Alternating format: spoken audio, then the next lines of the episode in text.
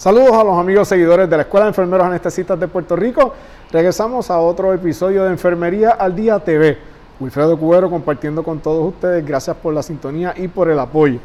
Nos encontramos con el presidente, fundador, CEO de la Escuela de Enfermeros Anestesistas de Puerto Rico, Carlos Borrero, en otro capítulo más, ¿verdad? Donde seguimos informando, llevándole eh, eh, valiosos detalles de cómo usted puede seguir creciendo y educándose de una gran manera en la Escuela de Enfermeros Anestesistas de Puerto Rico. El tema de hoy, el impacto de las acreditaciones educativas en Puerto Rico.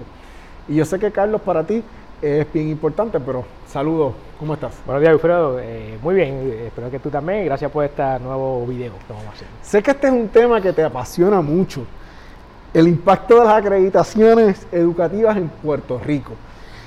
Eh, ¿Por qué es tan importante que el que nos está viendo conozca un poco de esto, de la acreditación. Bueno, eh, primeramente, como hemos establecido en otros clips, nuestra misión ahora es, a través de esto, educar, ¿no? educar y dar la información correcta para que utilicen la información de forma adecuada y no pequen de, ignorantes las personas y, se, y los confundan. Las acreditaciones eh, es un tema muy importante y ciertamente me apasiona porque pues he vivido mucha desinformación eh, a conveniencia de personas eh, usando los propósitos de acreditación para cuando no son. Entonces uno de mis temas favoritos es este para educar y, educar a esa profesión de, a esos profesionales de enfermería al momento ¿verdad? De, de dónde escoger la educación o saber dónde estudia, qué acreditación tiene y para qué, ¿verdad? Y qué, propósitos tiene. Esa es la idea. ¿Qué, tipos o cuáles son las acreditaciones que la Escuela de Enfermeros Anestesistas de Puerto Rico cuenta en este momento? Entiendo que son dos. Tenemos dos acreditaciones actualmente. ¿Cuáles son? Tenemos la, estamos acreditados por la Middle State Commission o Higher Education, eh, es una acreditación regional, y tenemos la acreditación nacional Accrediting Council Independent College and School. Si tú te fijas, menciono regional y nacional. Y para comenzar la educación, hay varios tipos de acreditaciones eh, eh, en el campo educativo. Eh, estas agencias acreditadoras son reconocidas por el Departamento de Educación Federal. Las agencias acreditadoras son entes privados, no son entes gubernamentales como mucha gente, piensa. tú acreditarte es un proceso voluntario, no obligatorio. Y así mismo lo establecen las agencias acreditadoras en sus páginas web. Y es, es un punto importante que ya ese, solamente ese dato que estoy estudiando no lo sabe mucha gente. Eh, ¿Es bueno acreditarse? Claro que es bueno acreditarse. ¿Y cuál es la importancia de que tu, de que tu institución esté acreditada? La importancia, bueno, cuando tú te sometes a una acreditación, una, una, evaluación de pares, ¿verdad? Eso para reafirmar que tú enseñas calidad. Y esa es la importancia. La Middle State Commission on Higher Education es una institución, una acreditación institucional regional. Regional porque solamente acredita instituciones de ciertos estados, entre ellos está Puerto Rico, ¿verdad? Eh, y Middle de la mitad de Estados Unidos y incluyen a Puerto Rico en esa área. Está acreditado con la Middle State Commission, que es la acreditadora que tiene también la Universidad de Puerto Rico, que, ¿verdad? que se oye mucho en la prensa muchas veces. Eh, es una acreditadora de prestigio y la tenemos nosotros también. Y eso significa que nosotros ofrecemos educación de calidad. Qué bien. ¿Qué, qué, cuál es el proceso para obtener estas acreditaciones que sé que es, eh, es un poquito delicado y hay que esperar también? Claro, son procesos lentos. Y eso no son procesos de que aplique, en 15 días me da la respuesta. No es así, no es así. Hay que eh, construir y, buena, buena pregunta porque muchas personas, eh, nosotros, eh, siempre, cuando comenzamos los procesos de acreditación, pues muchas personas, ya están acreditados, están acreditados, estamos, ya comenzamos. Pues, por eso es bueno, entiendo, bueno, este tipo de videos para orientar. Claro. Son, son, temas, son procesos largos y tediosos, costosos también. Este, y entonces, una vez, usualmente este tipo de procesos, se comienza con una carta de, de presidente de institución mostrando interés a esta agencia acreditadora, deseamos eh, adquirir su acreditación. Es un proceso voluntario. Eh, una vez la, la, agencia acreditadora te ha visto, bueno, pues hay que cumplir con los estándares de ellos. Las agencias acreditadoras, todas tienen sus estándares, son estándares diferentes, similares en algunas cosas, pero toda agencia acreditadora tiene sus propias políticas y procedimientos y estándares a cumplir. La institución tiene que cumplir con esos estándares que ellos proveen uno cumple con ellos y te dan la acreditación. ¿Cuánto tiempo le tomó a la Escuela de Enfermeros Anestesistas tener esa acreditación y hasta cuánto están vigentes? Pues mira, eh, un dato importante que es un hecho, eh, la Middle State Commission Higher Education dice que la mejor institución las mejores instituciones se tardan tres años en acreditarse. Y nosotros logramos esa meta. Qué bien. Eh, sé, que es un proceso complicado y tedioso lograrla.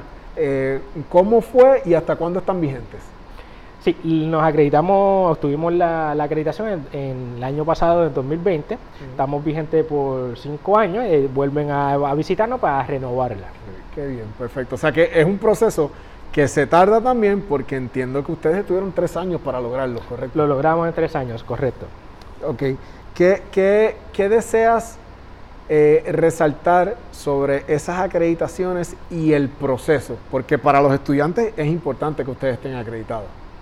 Sí, eh, para el público general siempre es atractivo estudiar una, una institución acreditada y, eh, y, sí, es muy importante. El proceso eh, involucra toda la facultad y todo el personal administrativo y a los mismos estudiantes en esos procesos de visita de acreditación. Son entrevistados todo el mundo, tanto eh, mi persona, administrativo, la facultad de estudiantes. E incluso eh, eh, sitios de práctica clínica fueron evaluados por las acreditadoras. Qué bueno. O sea que es un proceso mucho más complejo de, lo que... Pues por eso es que se tarda tanto tiempo. Claro, claro, indagan todo. Por eso, si cuando tú tienes acreditación, ciertamente estás ofreciendo calidad porque ellos te han visto bueno que apruebas con sus estándares. Y también dice mucho de la institución porque están en cumplimiento de ley, que eso también es vital. Correcto, correcto, correcto. De hecho, el primer paso para tú poder adquirir la acreditación es tener la autorización de la Junta de Instituciones Postsecundarias, que es el, el, ente gubernamental de Puerto Rico, el gobierno de Puerto Rico adscrito al Departamento de Estado que autoriza a las universidades en Puerto Rico. Sin eso no puedes solicitar acreditaciones voluntarias. Si no tienes eso, no te van a dar acreditación. La parte de la acreditadora dice, usted está autorizado en su estado a operar como institución de educación. Por eso es importante que esas instituciones estén al día con su autorización. No, de hecho, y es importante también que el estudiante graduado de esta escuela sale preparado con las mismas competencias educativas de cualquier institución Sí, cumplimos con, con, los requerimientos en ley de las profesiones que impartimos, ¿verdad? De, de enfermero anestesista y, cuidado crítico. Cumplimos con lo que requiere la ley. Qué bien. En el proceso de evolución que ha tenido la institución educativa que tú fundaste hace más de una década ya, me imagino que, para ti eh, debe ser bien valioso saber que tú obtuviste ese logro para tu institución. No, no, eh, verdaderamente lo es. Eh, es un orgullo eh, y un, un, resultado, ver el resultado del trabajo arduo de mi equipo, de facultad, de los estudiantes. O sea, porque esto es un, es un logro en grupo institucional, no es mío de que lleno una aplicación y ya. Fue que evidenciamos tanto la facultad, la personal administrativo y los estudiantes el cumplimiento con los estándares de las acreditadoras y lo logramos. Significa que le seguimos haciendo una invitación a todos esos enfermeros que tienen ese deseo de seguir creciendo de, desde el punto de vista educativo, ¿verdad? Y están pensando en recibir eh, ese pan de la enseñanza que es una maestría. Este es el lugar correcto para venir, están completamente certificados, están preparados y yo creo que es una de las mejores cartas de presentación que la Escuela de Enfermeros Anestesistas puede tener. Estamos autorizados estamos acreditados y estamos en cumplimiento con las leyes de Puerto Rico. Para las personas que eh, nos están viendo, ¿dónde pueden conseguir más información? Sé que tienen página web, eh, tienen página de Facebook también y algún teléfono donde puedan comunicarse. Sí, pueden comunicarse con la escuela al 787-998-8997 y la página de internet de nosotros www.eeapr.org. Y las redes sociales no pueden faltar también. Tenemos página de Facebook, Escuela de Enfermería Anestesista de Puerto Rico. Bueno, la invitación está hecha.